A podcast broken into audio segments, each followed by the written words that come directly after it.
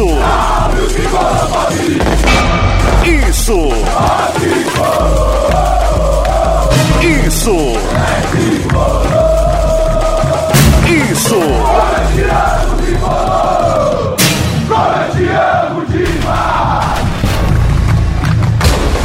Isso é. Isso é São Paulo.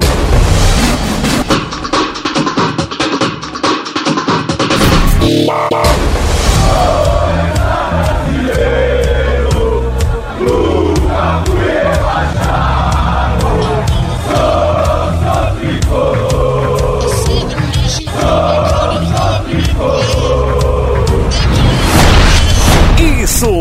São Paulo.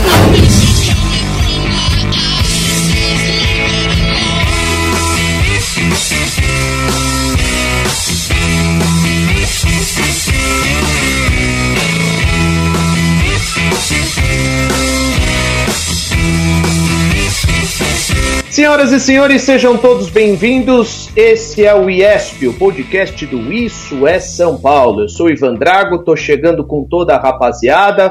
Vocês podem nos procurar no Spotify, no Deezer, no Apple Music e no Castbox, além de nos encontrar também no Twitter, o arroba IESP Oficial, e também no Instagram, arroba IESP Oficial. Além de se inscrever no YouTube, no canal do Isso é São Paulo para participar com a gente. Como todos sabem, nós perdemos dois integrantes, o Felipe Lucena e o Bruno Grossi. Momentaneamente nós perdemos o Grossi, é data FIFA, eu fui obrigado a liberá-lo, mas daqui a pouquinho ele estará conosco novamente. Evidentemente que nós trouxemos reforços, estamos muito melhor que o São Paulo. E mais do que isso, como eu agora estou conduzindo o podcast. Isso é interessante também, é importante, porque eu não serei borrifado por Eduardo Afonso, que faz questão de borrifar Será? os meus primeiros comentários. Será na e aí, apresentação. Dudu, bem, seja bem-vindo. Tudo bem, Ivan? Será na apresentação que você já começou mal. Falou que nós perdemos dois integrantes. Morreram, a gente foi na missa de, na missa de sétimo dia, no enterro. Nós não perdemos. Né? Eles estão cedidos momentaneamente para novos desafios que o impedem de participar, que os impedem de participar do início de São Paulo. Mas estarão conosco, tenho certeza, a partir da próxima temporada, que ainda é o final dessa. Então explique as coisas direito, Ivan. Seja um bom apresentador, por favor. Sabe, não enterre nossos amigos. Eu deixei claro, eu deixei claro que a gente perdeu os dois momentaneamente, principalmente o Grossi. Não, então, por que esse privilégio, principalmente, ao Grossi? Perdemos o Lucena também, principalmente o Lucena. Mais uma é vez, o Lucena, pro outro lado. É que o Lucena foi com passe fixado. Então eu acho é. pouco provável que essa nova equipe não exerça o direito de compra. Já Entendi. o Grossi não, ele é obrigado a retornar. Aí sim eu vou pensar nessa proposta se eu libero ou não, mas a gente já conversou sobre isso, eu não vou liberar o Grossi, portanto, assim que o empréstimo acabar, ele voltará para o Isso é São Paulo. Mas é evidentemente que nós trouxemos aqui dois integrantes novos é, dois reforços para substituir a sensibilidade, o romantismo de Felipe Lucena, nós trouxemos Aline Fanelli.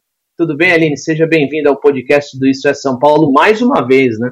E aí, gente, tudo bem? Prazer estar aqui com vocês. Eu queria dizer que eu estreiei na semana passada acertando meu palpite do fim de semana, que é uma coisa que eu não gosto de fazer, mas quando eu faço eu acerto. Então, queria dizer que eu acertei o placar de Internacional e São Paulo e que eu estou um pouco preocupada, porque assim, o Ivan já fala muito e deixar a apresentação com o Ivan é um grande risco para esse podcast, mas tudo bem, eu estou confiante, eu acho que vai dar tudo certo. Bom, o nosso quarto integrante já é uma pessoa conhecida daqueles que acompanham Isso é São Paulo, tem participado das nossas lives. Esse cara tem um texto brilhante e é um prazer tê-lo pela primeira vez no podcast no IESP. Seja bem-vindo, Luca. Obrigado, Ivan. Obrigado pelas palavras generosas. Eu né, estou com a perna trêmula por estar debatendo com você, Eduardo Afonso e Aline Fanelli, três referências. Eu estou aqui para mais ouvir do que falar, porque vocês sabem muito mais do que eu, mas agradeço as palavras generosas, de verdade. É, hoje nós vamos começar da seguinte forma: eu vou deixar com que vocês façam as considerações as considerações importantes referentes ao que aconteceu aí nos últimos dias. São Paulo foi eliminado precocemente da Libertadores, isso não acontecia desde 1987, mas na verdade isso não foi o suficiente para grandes modificações no departamento de futebol. Aliás, grandes modificações não. Nenhuma modificação foi feita, a situação é, continua da mesma forma, com o Raí comandando o departamento de futebol, Fernando Diniz é, como técnico da equipe, isso deve continuar até dezembro, quando o próximo presidente, assim eleito, é, poder tomar as suas decisões e, e, fazer as modificações que, que ele entende necessárias para o departamento de futebol da equipe. E depois, já que muita gente participou, nós lançamos lá um post no Twitter e a galera que participou está fazendo algumas perguntas, quer tirar algumas dúvidas, então nós vamos trazer todas essas participações e todos nós vamos responder a esses questionamentos. Mas é interessante que a gente traga as nossas primeiras considerações depois de tudo que aconteceu. Começando por você, Eduardo Afonso. Bem, vamos lá. Essa é a nossa edição de número 28. A gente chega nessa edição é, no momento ruim do São Paulo na temporada. Você citou aí essa desclassificação após 33 anos. A gente pode juntar tantos números ruins, né? Primeira derrota para o River numa Libertadores, seis partidas sem vencer, nove jogos levando gols, 17 no total dos nove jogos. É, sabe o que mais me preocupa? Não é nem a eliminação na Copa Libertadores, nem a derrota para o River, porque até eu acho que assim é, foi uma derrota digna. É difícil falar é, você relacionar dig, dignidade com derrota, mas foi uma derrota digna do São Paulo. Esperava-se uma tragédia, não foi uma tragédia. São Paulo poderia sim ter saído com empate. Acho muito por mais acomodação do River do que por é, um crescimento assim memorável de São Paulo, mas poderia ter saído com empate. É, o problema é que no contexto geral nem o empate adiantaria, o São Paulo estaria eliminado da mesma forma, enfim. É, o buraco é mais embaixo na Libertadores, a gente ficaria aqui talvez o podcast todo é, debatendo isso.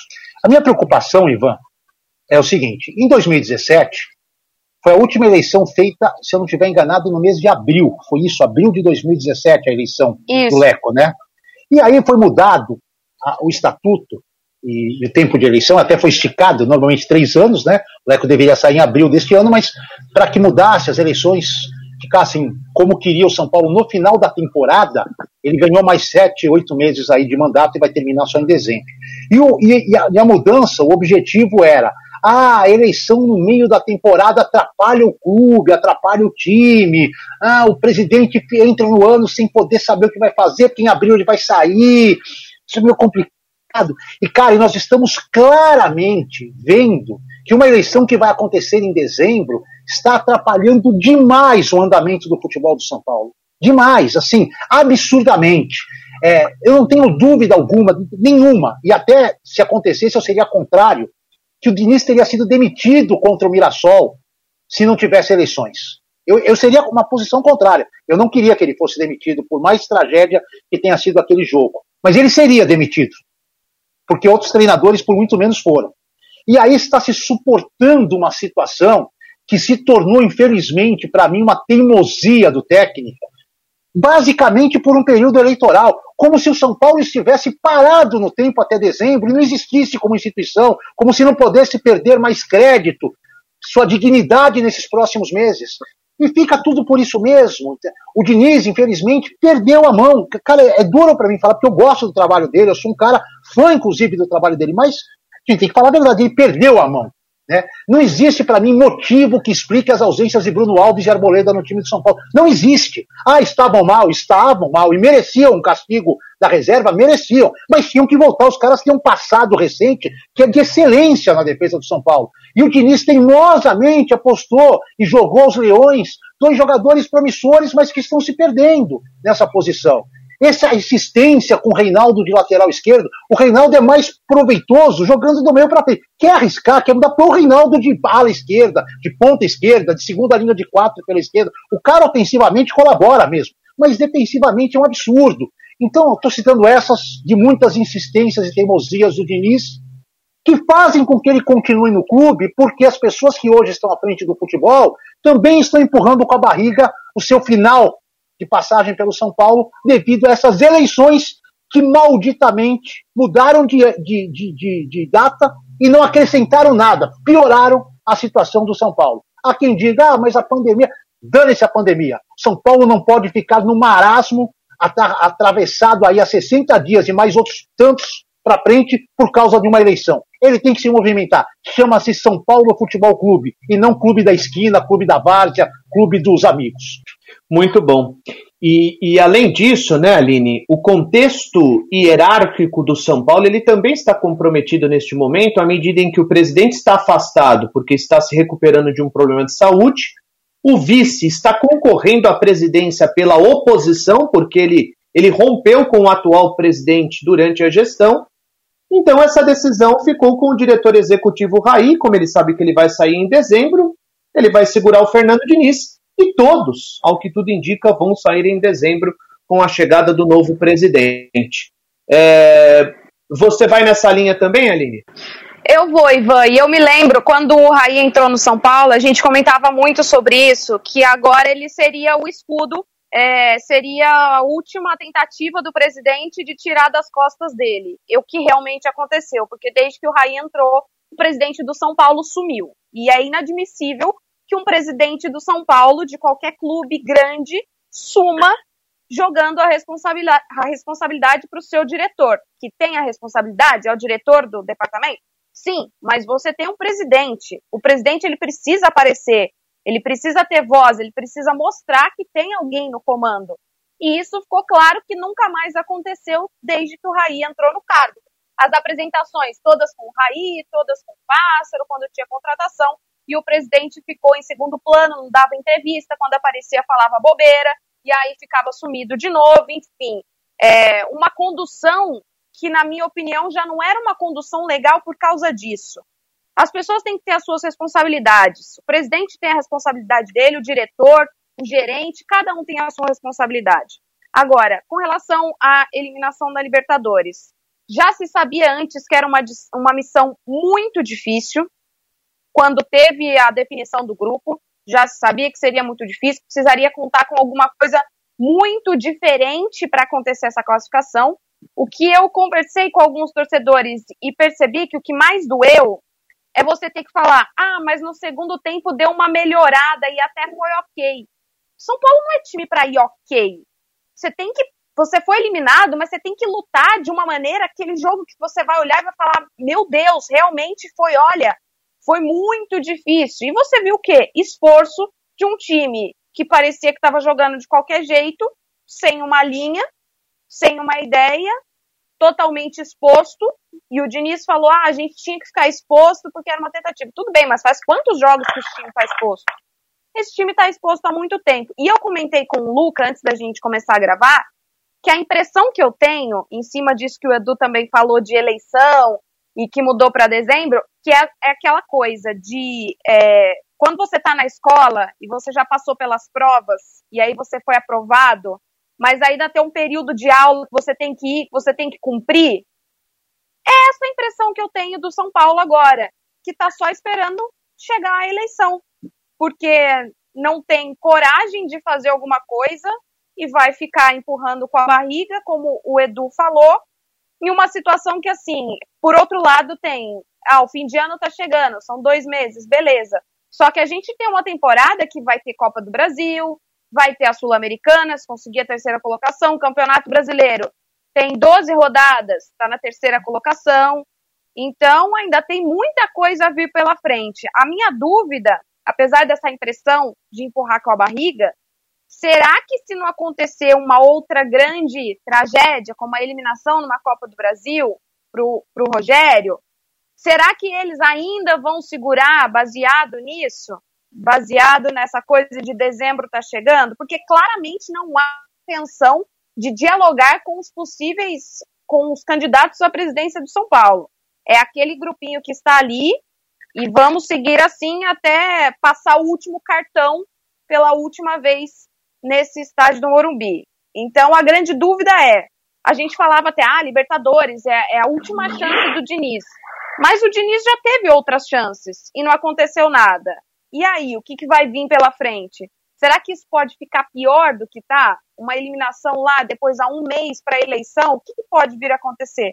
E eu acho que, é, é, apesar dessa nossa impressão, que vocês também vão comentar, mas que me parece que é uma unanimidade, da espera desse fim de ano para acabou, tchau.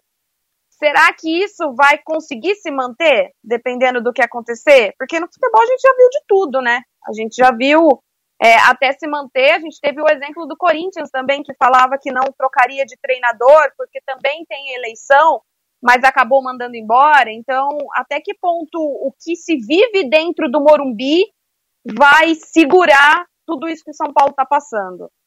Luca Bop, você entende que ainda existe um pouquinho de convicção ou esperança, posso colocar dessa forma, por parte do Raí ou o São Paulo está no piloto automático até a eleição em dezembro? Eu acho que é uma mistura das duas coisas, assim. É, o Raí apostou nesse treinador lá atrás, achou que o Diniz seria capaz de conduzir o São Paulo numa Libertadores América, que fosse fazer um trabalho convincente no brasileiro. A gente não pode perder de vista que, que o Diniz, antes do São Paulo, teve trabalhos de rebaixamento no Atlético Paranaense e no Fluminense. E no São Paulo ele pegou o time em oitavo lugar e deixou em sétimo. Esse ano o time não teve nenhuma partida absolutamente convincente no primeiro semestre, a não ser aquela vitória contra a LDU, destroçada no Morumbi, com aquela crítica de Libertadores. São Paulo fez 1x0, depois emendou dois, três gols ali, foi uma, um placar categórico, mas não tão fácil quanto parece ser pelo placar. É, depois da pandemia, depois da pandemia, o, para mim o maior vexame da história do São Paulo, do Mirassol, aí a surra contra a LDU, agora a eliminação com uma rodada de antecedência num campeonato que tem seis rodadas. Isso é uma proeza. Em seis rodadas ser eliminado com, é, com uma rodada de antecedência é, é, incrível, assim. Então, assim, se não há convicção, é, é, um absurdo, assim, né? Porque foram muitos abalos do trabalho do Diniz que puder, podiam combinar com a demissão dele. E o, e o Raí manteve. Eu acho que tem muito do piloto automático, assim, e acho que isso é uma das coisas mais tristes nos meus quase 30 anos que eu passei como São Paulino, é ver o São Paulo abandonar, abandonar o time em detrimento do clube, porque falam da situação eleitoral do São Paulo, evidentemente não é trivial a situação. Aí, claro que é, em três meses você mudar toda a diretoria é uma coisa é, delicada. Mas assim, quem manda do São Paulo é o futebol, né? São Paulo Futebol Clube, assim. E o futebol do São Paulo, o time do São Paulo, já deu mostras de que não vai para lugar nenhum se mantiver esse trabalho, assim. O São Paulo não, perde, não ganha a seis jogos, assim. A gente tem que ah, enumerar alguns dados. O São Paulo tomou 10 gols no, na primeira fase da Libertadores. Tomou dois gols do, do, River, quatro da LDU, um do Internacional, toma gols a nove jogos. Com isso que o Edu falou, assim, com uma defesa autoral do Diniz, que já se mostrou falha. O Diego e o Léo não estão dando conta de proteger a zaga do São Paulo, o Reinaldo, e ele continua teimoso as convicções dele, que nunca deram certo em lugar nenhum. Então, eu, ontem eu fiquei absolutamente decepcionado com o Raí, porque me pareceu mais uma vez ele descolado da realidade, achando que dá para extrair alguma coisa desse trabalho. Eu acho que ficou muito claro que não dá mais. Depois, naquela partida contra o esporte, ele colocou Gabriel Sara, colocou a dupla de, de zagueiros que a gente acabou de falar, Igor Vinícius, enfim, ele mudou o time e o time já voltou a não, não produzir mais nada. Concordo com o que a Aline falou, São Paulo ontem parecia um time de quinta categoria na, na Argentina. Eu reparei uma coisa e eu queria saber a opinião de vocês, de verdade, assim. Vocês conseguem ver algum aspecto positivo no jogo do São Paulo? Algum? A defesa, o ataque, a criação, as laterais, a bola, a bola aérea, o sistema defensivo, a recomposição, a competição, a luta. Vocês veem algum, algum aspecto é, assim, positivo, realmente positivo? Esse São Paulo é bom em. E completar a frase com algum aspecto do jogo do São Paulo, eu juro que eu não consigo ver nada. Nada, nada, nada. O São Paulo ontem, eu concordo com o Edu, se livrou de uma surra, mas porque o River tirou o pé, evidentemente, respeitou o São Paulo, porque o São Paulo é um time que sempre moeu o River em Libertadores. Ontem foi a primeira derrota do São Paulo na história para o River em Libertadores. Então, acho que houve um certo respeito do, do River Plate. Mas o São Paulo não fez nada. O São Paulo ameaçou com um chute do Brenner e do Trez no segundo tempo. Fora isso, qual outra chance perigosa teve? Não teve nenhuma. E, e o River já estando na frente. Então, assim, o River perdeu chance, foi um pouco preciosista em alguns momentos. O São Paulo nunca jogou assim em Libertadores. Nunca jogou assim. Talvez tenha jogado no passado com o André Jardine, que tinha um elenco muito pior que esse. Eu sou um baita crítico do Jardine, mas tinha um elenco muito pior que esse. Então, eu queria saber de vocês se vocês enxergam alguma coisa de bom nesse São Paulo, porque de fato eu não enxergo mais nada. Responde eu vou, eu vou responder. É, eu vou responder e já vou falar um pouquinho sobre o que eu penso. É, eu vou responder de forma objetiva, porque eu entendo que o São Paulo, nesse momento, está estacionado, estagnado. Por quê? Porque tudo que ele se propõe a fazer, ele não faz direito. Ele não ataca com eficiência, tampouco ele se defende bem. Então, para mim, o, o, São Paulo está estacionado, o time não evolui. Então, assim, vocês falaram muito sobre as decisões, e o Luca falou um pouquinho do que foi o São Paulo contra o River. E eu quero colocar aqui que quando o São Paulo foi eliminado para o Mirassol, eu deixei bem claro nesse podcast que a maior responsabilidade, porque nunca é um único culpado, né? as responsabilidades são divididas, mas sempre existe aquele que fica com a maior parcela. Então, na eliminação contra o Mirassol, achei que a maior parcela ficou com os atletas, porque mesmo que o São Paulo não tivesse técnico, por contexto, os jogadores tinham que entrar em campo e vencer o Mirassol pelo Campeonato Paulista por conta daquele contexto. Então, não adiantava ficar falando do Fernando Diniz ou de qualquer outro técnico que estivesse naquele momento à beira do gramado. Naquele contexto, os atletas tinham que ir lá e resolver a parada para o São Paulo, ponto final. Agora, na eliminação precoce na Libertadores, essa maior parcela, para mim, fica com o Fernando Diniz. Por quê? Não pelas escolhas, não por conta das escolhas dos jogadores, mas pela postura como o São Paulo encarou a competição e nós sabemos que a Libertadores tem as suas particularidades, as suas peculiaridades, né? Então, assim, um time que é jovem, que não está ajustado coletivamente, que não tem confiança e que tem vivido de recortes, e a gente já pontuou isso em algumas edições, os primeiros minutos contra o Vasco, os primeiros minutos contra o Atlético Mineiro, o segundo tempo contra o Fluminense, o segundo tempo contra o Atlético Paranaense, alguns momentos no clássico contra o Santos, no clássico contra o Corinthians, enfim, o São Paulo vive de recortes, em nenhum momento se mostrou consistente, e ele está apresentando problemas porque ele não se defende bem e também não é um time é, capacitado ofensivamente, em nenhum momento ele poderia simplesmente se expor contra a LDU e contra o River Plate, embora o São Paulo precisasse das vitórias. Ele precisava vencer o jogo, ele não precisava golear os seus adversários. Ele se expôs contra a LDU e o São Paulo tomou três no primeiro tempo, poderia ter tomado mais. E contra o River Plate, a mesma coisa se expôs e tomou dois, poderia ter tomado mais. Então, o Fernando Diniz não soube se adequar a determinadas circunstâncias. E o futebol, ele é circunstancial. Ora dá, ora não dá. E eu acho que isso é um pecado, não só pelo que aconteceu com o São Paulo. Isso é algo que ele tem que refletir para a carreira dele. Ele precisa se adaptar a algumas circunstâncias. Então, a gente vê o São Paulo tomando um gol atrás do outro. Pós-paralisação em 17 jogos, foram 27 gols tomados. Antes do jogo contra o River Plate, o São Paulo entrou em campo com 10 gols tomados em 5 jogos, uma média de 2 gols sofridos por partida. Se você entra com uma média como essa, o seu ataque precisa ser extremamente poderoso para ele conseguir fazer 3 em cada jogo para ele para o São Paulo sair vitorioso. Então tem muita coisa errada e ele não soube simplesmente encarar a Libertadores.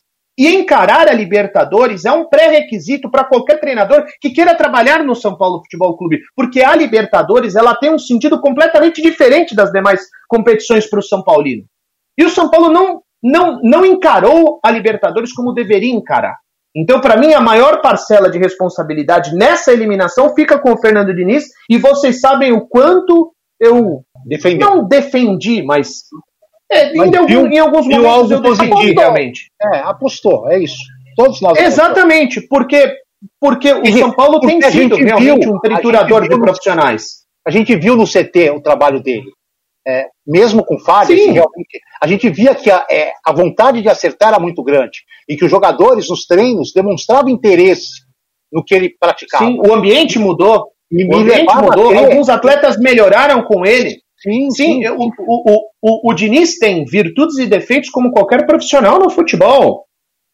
E a gente nunca pode desprezar o contexto. Trabalhar no São Paulo tem sido muito difícil. É um moedor de profissionais. Treinadores, jogadores, diretores, todo mundo que entra, todo mundo que cai naquele sistema é moído. Moído. Poucos os que se salvaram. Ídolos, ídolos são moídos no São Paulo. Exatamente, exatamente. Então assim, então assim, eu eu simplesmente, nesse caso, assim, eu joguei a toalha. Então vocês já sabem a minha opinião a respeito é, do Raí, mas eu queria pontuar a respeito da eliminação do São Paulo na Libertadores. Alguém pediu a palavra, você? É, eu só queria, assim, para responder a pergunta do Luca, Eu acho que assim, a, como é que é a formatação da pergunta mesmo, Luca? O São Paulo? Como... É o São Paulo é bom em, dentro de campo, o São Paulo é bom em? Então, eu vou acrescentar, o São Paulo do Fernando Diniz foi bom em ousar, porque ele foi ousado em alguns momentos. Como quando ele montou essa dupla de zaga, que num primeiro momento ali, para dar um descanso no Bruno Alves e no Arboleda, que estavam ruins, estavam numa fase ruim, foi, foi uma, ousado. Você, eu não imaginava nunca o Léo ali naquela, naquela posição, muito menos o Diego. Até porque ele contava naquele momento ainda com o Anderson Martins, que podia formar uma dupla com, com outro jogador. Então, eu só, eu só discuto, assim, por que, que ele não foi ousado na tentativa de descansar alguns outros jogadores desgastados? Por que, que ele não foi ousado com o Vitor Bueno? Por que, que ele não foi ousado com o Reinaldo, com o Pablo, com o Tietchan? Por que, que ele não encontrou alternativas, mesmo que num primeiro momento aparecessem, parecessem assim, estapafúrdias, como apareceu aquela dupla Diego e, e, e Léo no primeiro momento? Por que, que ele não apostou em Trellis e Elinho, em Brenner e Toró, em, em Luan? O que aconteceu com o Luan? O, o Luan brigou. Por que, que ele foi tão teimoso com o Pato? Será que não era possível uma conciliação com o Pato? Porque é o seguinte, cara, com todo respeito, se eu sou zagueiro do River e eu olho um pouquinho o São Paulo dos últimos tempos e falo assim: quem que vai me enfrentar amanhã? Pablo e Vitor Bueno? Pô, nem preciso de filme para dormir. Vou pegar no sono e vou dormir nove horas tranquilo. Agora, se eu sei que ali tem o Pato, tem o Anthony, que já foi embora, é outra história, tem caras que incomodam, opa, vou precisar tomar um remedinho para dormir, senão vou ficar pensando nesse cara, como eu vou parar esse cara a madrugada. Pô, uma puta teimosia com, com, com, com, o Pato, cara. E não tô aqui falando que o Pato tá jogando pra caralho. Tá jogando porra nenhuma, mas é o Pato, cara. É melhor mil vezes do que esses caras estão lá na frente. Porque com a bola, quando caía no pé dele, saía alguma coisa. Os caras às vezes não acompanhavam a inteligência dele. Então achei que as teimosias do Diniz atrapalharam aquilo que podia ser uma virtude dele. A ousadia dele, como ele fez com, a, miolo de saga. E aí ele foi teimoso ao extremo. Porque você vai enfrentar a LDU, e o River Plate fora de casa, você tem que ir com seus jogadores mais experientes, você tem que ir com seus jogadores melhores. E a gente tinha certeza absoluta que Léo e Diego Costa não estavam preparados para enfrentar, que Tietchan sozinho não estava pronto para segurar a barra no meio de campo, que o Hernanes não ia acrescentar absolutamente nada no meio de campo nesses dois jogos. Era melhor fechar com o moleque lá, o Luan, um cão de guarda, e sair para o 0 a 0 especular um gol e sair com a zero, do que jogar de igual para igual. Então, assim, essa teimosia infelizmente, fez com que hoje eu não veja nada, nada que o Diniz possa fazer com esse time de São Paulo, nada, nada, nada. Inclusive, é, não quero nem aqui puxar, mas olha, por que não perder a classificação para a Sul-Americana? Por que não? O que está jogando, não sei se é melhor que o Binacional, não sei se é. Não sei se, não sei se a gente pode cravar com certeza, como eu cravei na ah, época. Falei isso semana passada, você não, me tirou sarro. Não, o São Paulo, o, o histórico do São Paulo faz com que o torcedor é, porque não tenha confiança em nada nesse momento. Ser eliminado pelo Eu binacional do sul-americano é como perder o Paulista é. para o Mirassol, para Penapã, é a mesma coisa. E o São Paulo já É a mesma coisa. A mesma coisa. É. Você citou algumas circunstâncias aí que o Diniz não soube se, a, se, a, se adaptar. Como ele também perdeu as suas principais referências, né? Referências técnicas. O Pablo, depois da lesão, parou de jogar. O Daniel vem de lesão e também não conseguiu jogar. E o Hernanes não joga em 2020, né? Então, assim, ele também perdeu as suas referências técnicas. Vamos lá, considerações finais, Aline e Luca, para a gente poder responder as perguntas. É, só respondendo a pergunta do Luca, não vejo nada de positivo. É, semana passada que a gente discutiu possíveis mudanças no São Paulo, era certeza que ele não ia fazer absolutamente nada de diferente nesse momento. E para acrescentar por último sobre o Raí, qual o trabalho que o Raí teve no último ano de São Paulo? O que, que ele teve de trabalho no último ano de São Paulo? Teve agora uma contratação do Luciano, que está dando certo. Eu confesso que quando eu fiquei sabendo da troca, eu achei que não seria boa, mas até agora está se mostrando boa para o São Paulo.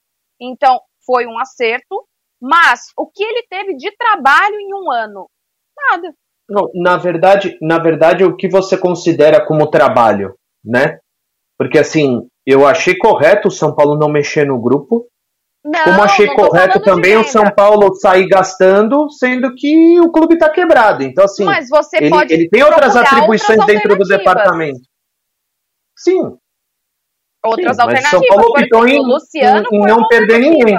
É que, na verdade, né, o, o futebol foi parado, é, ficou parado durante quatro meses. E, e assim, eu, essa, essa situação do Luciano surgir no São Paulo, ela só aconteceu porque o São Paulo queria se livrar do Everton, que era um atleta caro e que não estava entregando. Discutível o fato do São Paulo querer negociar o jogador, mas o São Paulo queria se livrar de alguns contratos, né? Como se livrou do Pato também. Podia ter uma reconciliação? Evidente que podia. Aliás, é a obrigação do treinador você- recuperar determinados ativos. Exato. Né? E o Exato. Diniz fez isso com outros atletas. Por que não poderia fazer com o Pato também? Ali, o São Paulo também fez com que as coisas caminhassem para uma rescisão contratual, porque o São Paulo queria se livrar de alguns contratos, porque o clube está extremamente quebrado. Fala, Lucão. Não, eu acho é, que, assim, tem algumas coisas que a gente sabe de antemão. O futebol é muito imprevisível, mas tem algumas coisas que dá para quase cravar, né? Assim, 99% de chance. Esse time do São Paulo, atual, nunca, nunca ganharia do River Plate na Argentina. O- esse time atual do São Paulo nunca ganharia da LDU na altitude. Não ganhou, nem passou perto de ganhar. O São Paulo terminou o jogo contra a LDU com sete jovens de Cutia.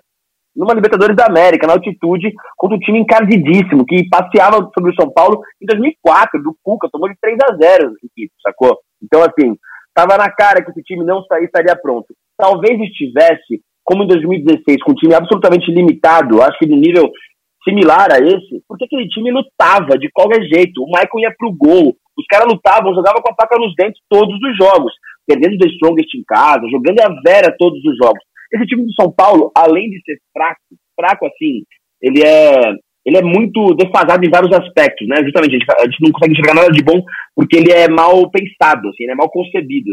É, esse time não compete, não compete assim de intimidar os times. O São Paulo e River Plate no Morumbi 2 a 2 foi uma, uma- foi uma surra institucional de tamanhos. Parecia que o River Plate era um time muito superior ao São Paulo, muito maior do que o São Paulo, e que o São Paulo, com todo o respeito, era um time de segunda divisão do brasileiro que chegou na Libertadores e estava conhecendo como é que é um jogo sul-americano, com alguns lances muito sintomáticos, como o Tietchan esperando o fair play. Ontem mesmo, os caras assim, dando, dando entrada e a gente não, se- não, não, tem nenhuma iniciativa do São Paulo, não estava na cara. O que mais me incomoda de verdade, assim, é o pós-jogo, porque eu falo, pô, ter uma autocrítica, né? Os caras vão falar, puta, foi, horri- foi horrível o jogo hoje, a gente não teve nenhuma chance de ganhar, a gente passou perto de ganhar, a gente está devendo demais. Mas o Fernando Diniz, antes do jogo contra o River, depois do jogo contra o Internacional, em que a gente teve 40 minutos de um jogador a mais, falou que o São Paulo estava em evolução e chegava num bom momento para ganhar do River. Ele não pode achar que ele tem o monopólio da verdade, que ele vai contar uma mentira e todo mundo vai comprar. O São Paulo não tem evolução porque toma gol todo jogo. Isso não é uma evolução por definição. E o São Paulo estava muito, muito, muito despreparado para jogar esse- essa competição. E a eliminação precoce de 33 anos depois só mostra isso. né? Só, só queria Fala, falar uma coisa. O Luca disse assim que foi vergonhoso ser eliminado na quinta rodada da Copa Libertadores da América, e eu concordo, foi vergonhoso. O grupo era difícil, mas você tem que brigar até a última rodada, time como São Paulo. Mas eu vou discordar de uma coisa de você, Luca. O São Paulo foi eliminado na primeira rodada da Sem Libertadores. dúvida. Foi sem eliminado quando perdeu pontos. A gente não tinha noção, eu já desconfiava, mas não tinha noção que o Binacional era tão fraco como se mostrou depois. Mas depois Sim. do Binacional jogando, não é que o São Paulo foi eliminado na quinta, que já é vergonhoso. O São Paulo foi eliminado na primeira rodada da Libertadores para passar a régua. Boa. Bom, vamos fazer o seguinte agora, a gente vai responder. A galera que participou pelo Twitter, né? A gente colocou lá um post dizendo que a gente responderia alguns questionamentos no podcast de hoje, né? Que está sendo gravado no podcast 28. Então eu vou pedir só para vocês serem sucintos. Eu vou passando, cada um responde uma pergunta, mas eu quero que vocês sejam objetivos. Evidentemente que nós temos aqui alguns temas mais complexos, mas eu, eu peço para que vocês sejam objetivos para a gente atender todo mundo, tá bom? Então o Lorenzo pergunta, Eduardo Afonso, se a manutenção do trabalho do Diniz indica que a diretoria largou o time por conta das eleições. Falamos isso agora há pouco no podcast, né? Se fosse outra situação, já teria caído contra o Mirassol. É, não caiu e agora estão empurrando com a barriga. Daqui a um tempo, se passar mais um vexame, vão mandar embora e termina o ano com o Visoli ou com o Orlando da base, que não vão contratar ninguém. Luca, o Rubenito pergunta se a passagem do Diniz pode ser encerrada no duelo contra o Fortaleza pela Copa do Brasil, Fortaleza do Rogério Ceni. Ah, eu acho que deveria ter sido encerrada há muito tempo, mas acho que se perder do Rogério vai ter até uma poesia, um lirismo total de, do Rogério é, ser o responsável por eliminar o último treinador da gestão Leco que surrou o Rogério para tomar o Rogério. Eu acho que pode ser com com uma pitada de ironia do destino uma eliminação do São Paulo contra o Fortaleza. É jogo duro, hein? Eu acho que se for eliminado, o Diniz cai. Acho que ele não se sustenta por ser o Rogério, inclusive. Só coincidência da vida, Ivan. O Rogério foi o primeiro técnico demitido pelo Leco quando presidente. Ele era tampão antes, mas como presidente eleito, o Rogério foi o primeiro técnico demitido. E ele poderá ser o cara que vai tirar, digamos assim, a última chance de alegria do Leco como presidente, porque o brasileiro só vai terminar enfim, eu não acredito em outro momento de alegria. Olha a coincidência da vida. Aline, uma pergunta técnica para você, tá? Marcos Vinícius pergunta se você acha que o problema defensivo do São Paulo, porque o time é muito exposto e não tem recomposição, se você entende que o São Paulo defensivamente é mal treinado. Eu acho que defensivamente está mal treinado. A gente já falou também desse sistema defensivo. Eu acho o Diego um ótimo zagueiro. Ele tem um futuro brilhante pela frente, mas a gente falava dos 17 gols levados em 9 jogos, ele mudou a zaga faz 11 partidas.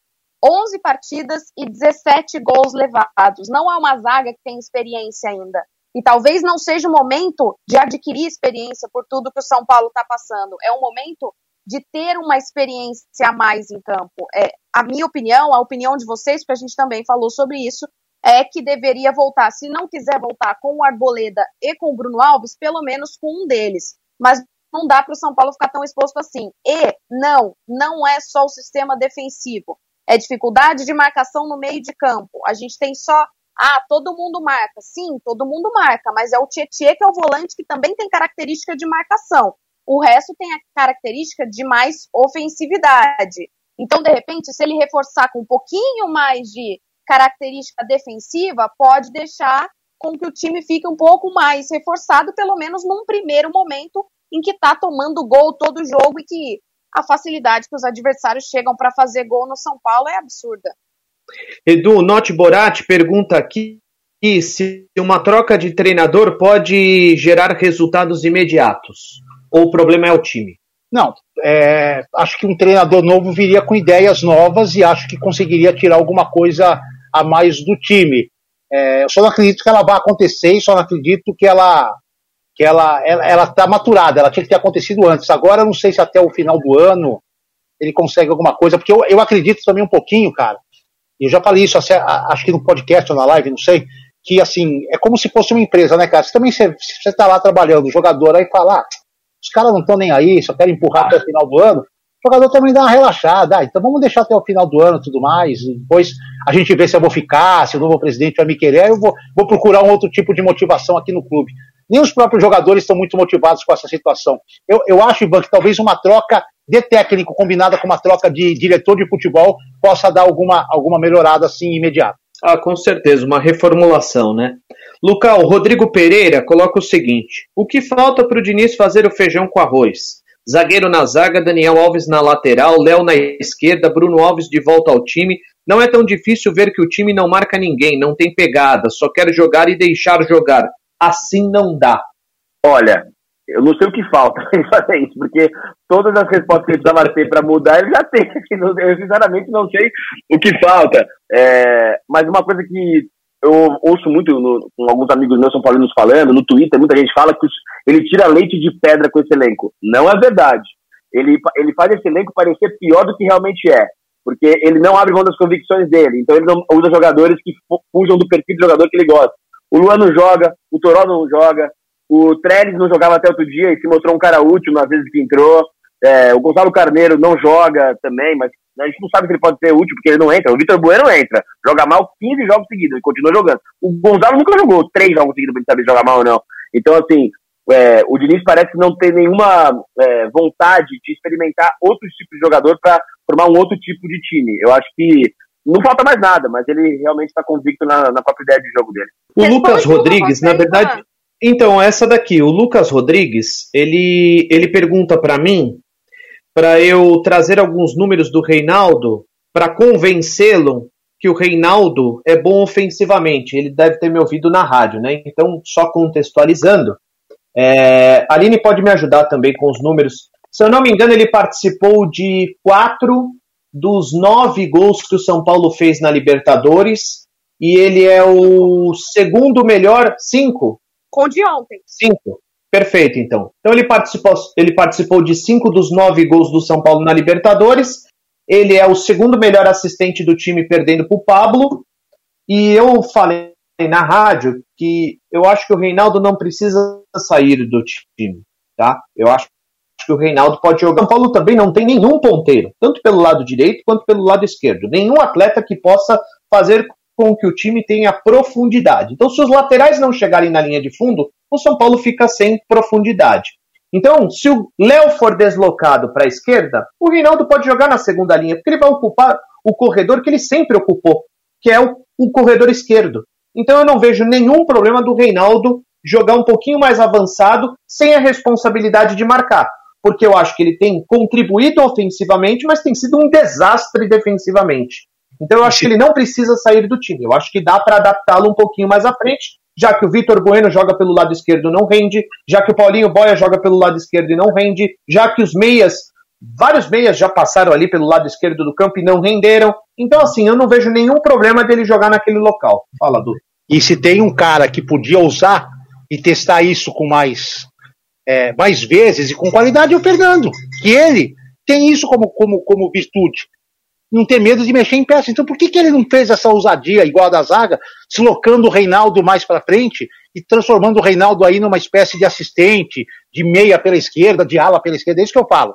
Até dentro das suas próprias convicções, deu uma perdida, entendeu? Era um cara certo. Um Sim. treinador tradicional jamais vai fazer isso. Mas um cara que tem essa ideia, essa mente aberta, essa ideia aberta, faria isso. O Aguirre fez isso. O, o Aguirre, o, sim, o Aguirre sim, jogou. Sim, o Reinaldo jogou aberto e fez dois gols. Fez dois gols, fez dois gols.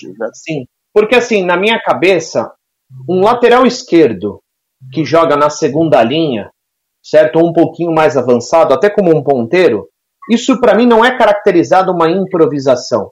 Por quê? Porque ele está ocupando o mesmo lado do campo, o mesmo setor. Então, se ele, tá, se ele não está lá atrás na última linha, ele está um pouquinho mais à frente, mas o corredor é o mesmo. Então eu não considero uma improvisação. Improvisação, para mim, é um zagueiro se tornar um atacante, um meio-campista, algo que ele nunca fez na vida dele, entendeu? Isso para mim é considerado uma improvisação. Mas seguindo aqui, o Lance Tricolor, que é um canal que também fala sobre o São Paulo Futebol Clube, mas que nos acompanha também, Aline, ele pergunta se a permanência do Diniz também não é por falta de opção no mercado. Com certeza.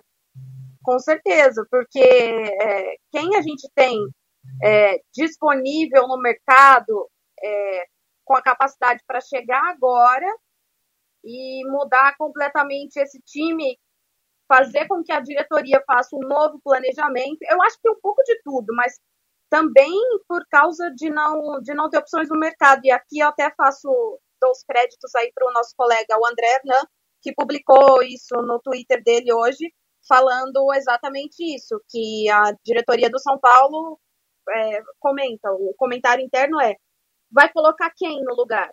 Então, é, é um, uma somatória aí de coisas que a gente vem falando. É, proximidade de eleição, não tem uma opção legal agora no mercado, é, o fim do mandato, como é que você vai procurar alguém? E aí, eu me lembro muito bem, vocês vão se lembrar também, Lembra naquela saída do Aidar, que o último ato dele foi contratar o Doriva? Sim, falaram que parecia até uma, uma coisa meio que, que de propósito, porque ele colocou um Doriva de qualquer jeito e, óbvio, muito claro que o Doriva não durou, porque não, não tinha nada a ver com o São Paulo naquele momento, não tinha uma ideia, não tinha um planejamento. Então, tem esse ponto para ser analisado também de não fazer uma coisa de qualquer jeito só para fazer. Ô, Luca, o Matheus Diegues é, faz uma pergunta até é, tranquila para você responder, né? Fácil. Há esperança? com o Diniz não há nenhuma esperança, com o Raí, com essa, com essa atual, conjuntura não há nenhuma esperança. Eu só queria dizer uma coisa, eu estava me segurando aqui, eu sei que eu não quero, não vamos estender o tempo, mas eu acho que tem um nome no mercado que chegaria e faria bom trabalho no tricolor. O nome dele é Thiago Nunes. Acho que é um bom treinador, acho que ele é melhor do que o Diniz, e eu acho que ele seria um bom nome no São Paulo. Eu sou um entusiasta da, da vinda dele, eu sei que sou minoria nessa pela cara da Cine, tô vendo que ela também não acha, enfim, mas acho ele bom treinador e acho Roger Machado também bom treinador. Mas o meu seria Thiago Nunes, desculpa, mas não há esperança não. Não, o Thiago é o seguinte, né? O Thiago ele se mostrou bom treinador e a gente não pode é, entender que o que aconteceu no Corinthians é, o define como treinador. O fato dele não ter dado certo no Corinthians, acho que. Mas a gente pode entender que a gente pode entender que um caso de acerto ele é bom treinador, que ele tem um caso de muito sucesso e um caso de muito fracasso. O que, que a gente pode entender? Qual que é, o, qual que é a real e qual que é a exceção? É, eu acho que a gente precisa ficar com o que fez no Atlético Paranaense, porque ah. o que ele fez lá foi bastante significativo, não só pelos títulos conquistados, mas a forma como ele conseguiu fazer o Furacão desempenhar. É... Só para a gente não perder aqui, é, e assim, a questão do Roger Machado, só, só para a gente fechar o, o tema dado pelo trazido pelo Luca, o Roger Machado ainda é meio que o Diniz, né? Ele também tem boas ideias, tal, mas ele não consegue um título expressivo, né? Então ele, ele chegaria mais ou menos da mesma forma, né? Talvez com ideias um pouco diferentes das do Diniz, mas assim, o, o, o currículo é, é parecido, né? São, são treinadores que estão buscando ainda os seus títulos, enfim. Ivan, o Roger tem muita Oi, experiência, fala. tem muita experiência, teve alguns bons trabalhos, mas nenhum ele concretizou de forma bem. Só acho que ele precisa estar tá focado 100% no futebol. Às vezes eu vejo o Roger mais preocupado com outros aspectos do que o futebol. Num time como o São Paulo hoje, você não pode vir com a cabeça pensando em outras coisas. Você tem que pensar só no futebol. Só no futebol. Sair de todo o foco de outro tipo de assunto. Pense só no futebol. Só em dar um título para o São Paulo. É isso que o cara tem que chegar aqui, pensar só nisso. Eu quero dar um título para o São Paulo. Tá. Então vamos fazer o seguinte aqui, Du, você vai responder duas e eu vou deixar essa para Eduardo Afonso porque tem muito a ver com os bastidores é, mais relacionado à política, aquela coisa que acontece mesmo no clube social, enfim, aquelas discussões que são intermináveis, tá?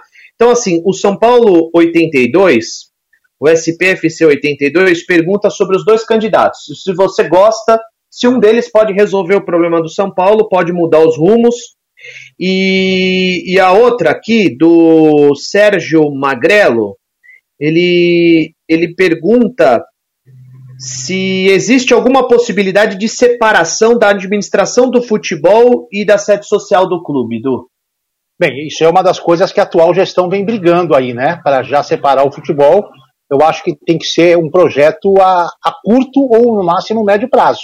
São Paulo tem que caminhar com as suas pernas no futebol e manter o seu social muito forte, mas com, com extratos bancários totalmente independentes. Tá? É, o futebol não pode definir o social e o social não pode definir o futebol. Que aí é um conflito que, entendeu? Porque tem muito sócio do São Paulo, pelo clube gigante que é, que não é obrigatoriamente torcedor do clube de futebol, torce inclusive para rivais. Então, eu acho que isso é um caminho, eu acho que isso é até um dos poucos pontos positivos da atual gestão foi levantar essa ideia e tentar trazê-la para frente. E sobre os candidatos, eu não vou falar, é, Ivan, porque é o seguinte, eu tenho comigo uma coisa. Quando você vai fazer uma comparação de candidatos, você precisa ter parâmetros para comparar.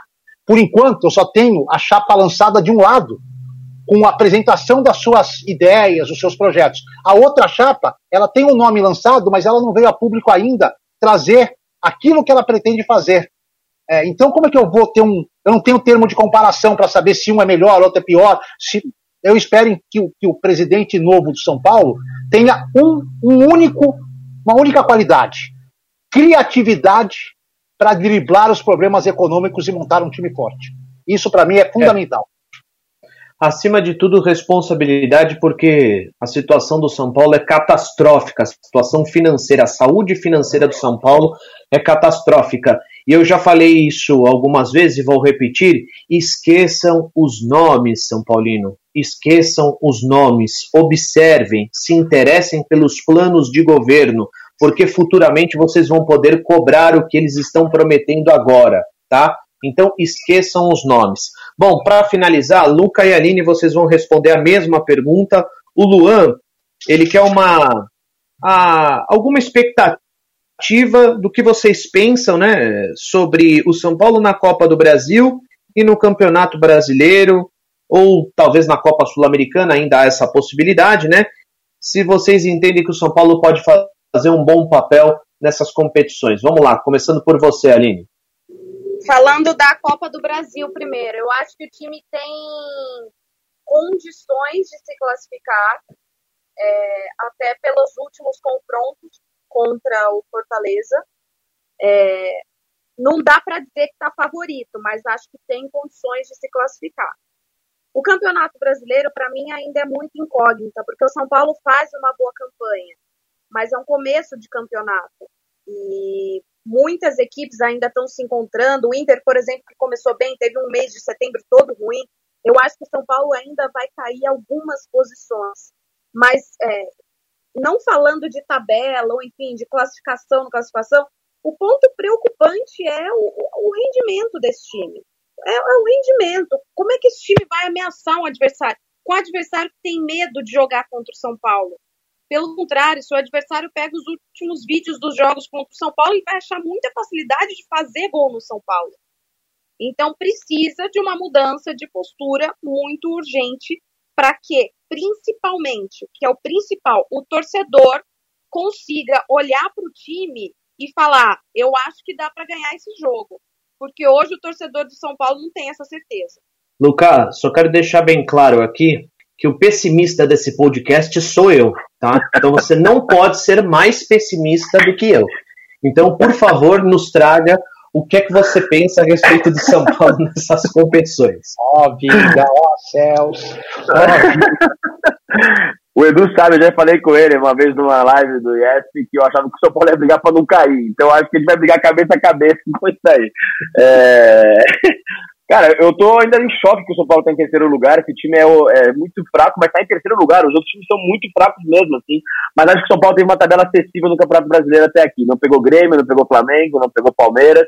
E os times melhores que ele pegou, perdeu ou empatou, não, não, não venceu nenhum dos jogos. São Paulo, esse São Paulo não vence nenhum jogo improvável. É proibido vencer algum jogo improvável. Na Copa do Brasil, acho que tem obrigação de passar o trator do Fortaleza, ganhou do Fortaleza ultimamente, ganhou no Morumbi, tem que passar o, carro, é outro orçamento, 10 milhões de folha salarial.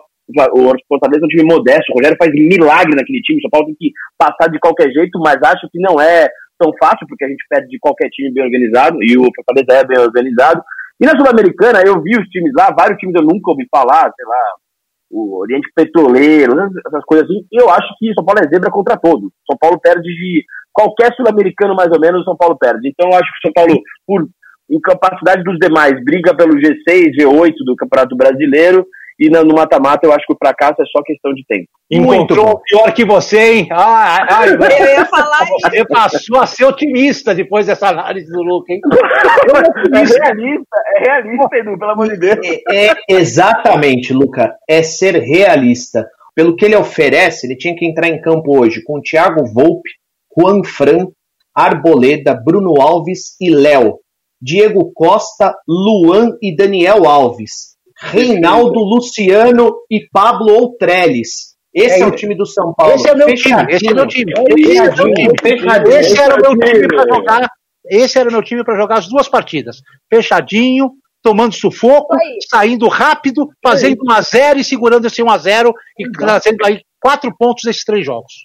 Esse time Muito luta, bom. esse time luta. Com certeza. Mas aí a gente teria. A gente não, né? O São Paulo teria que contratar um outro treinador, porque o Diniz jamais vai escalar um time parecido com esse. Fala, Aline, para encerrar. Mas de repente, se a gente colocar no título do podcast, vai que chega ali. Vai que chega, né? Até ele, assim, ele fala: nossa, olha que boa ideia. Chega nada, ele não vê nada, ele não vê nada, não ouve nada, não é nada. Tá na cara aí. Dos últimos, dos últimos, dos últimos que passaram pelo São Paulo, sabe quem adoraria esse time? Com certeza escalaria? Balsa. Ah, Patom. Aguirre também. Por isso que o São Paulo, por isso, por isso que o São Paulo com Mena, Kelvin, João Schmidt, Michel Bastos Mal chegou uma semifinal de Libertadores.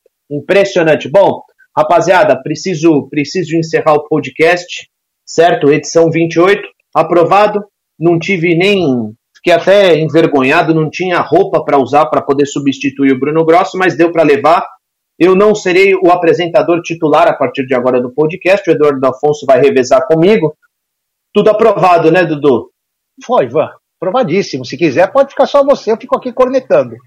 Eu até prefiro. Du, até a próxima. Tamo junto. Até a próxima. Abraço, dizendo que o São Paulo diminuiu um pouquinho mais sua folha salarial. Está emprestando Shailon ao Goiás e Calazans ao CRB. E mais gente sairá nesse esquema por empréstimo, porque agora o São Paulo entende que com 25 atletas toca até o final do ano. Alinoca, até a próxima. Tchau, até a próxima. Eu acho que demorou muito para negociar o Calazans, hein? Boa.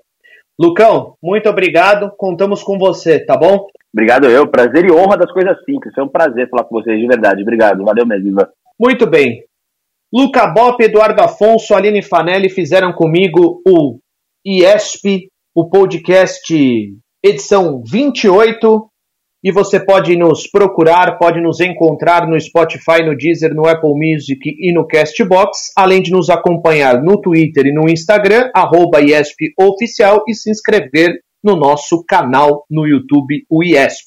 Você vai lá, é, ativa o sininho e compartilha nos seus grupinhos de WhatsApp. Espalhe para todo mundo que nós estamos aqui no Isso é São Paulo, falando sobre São Paulo Futebol Clube. Até a próxima. Tchau.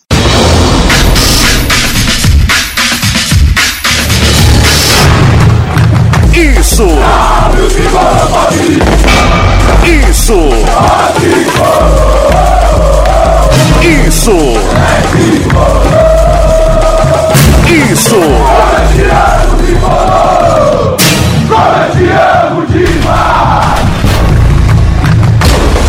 Isso é Isso é São Paulo.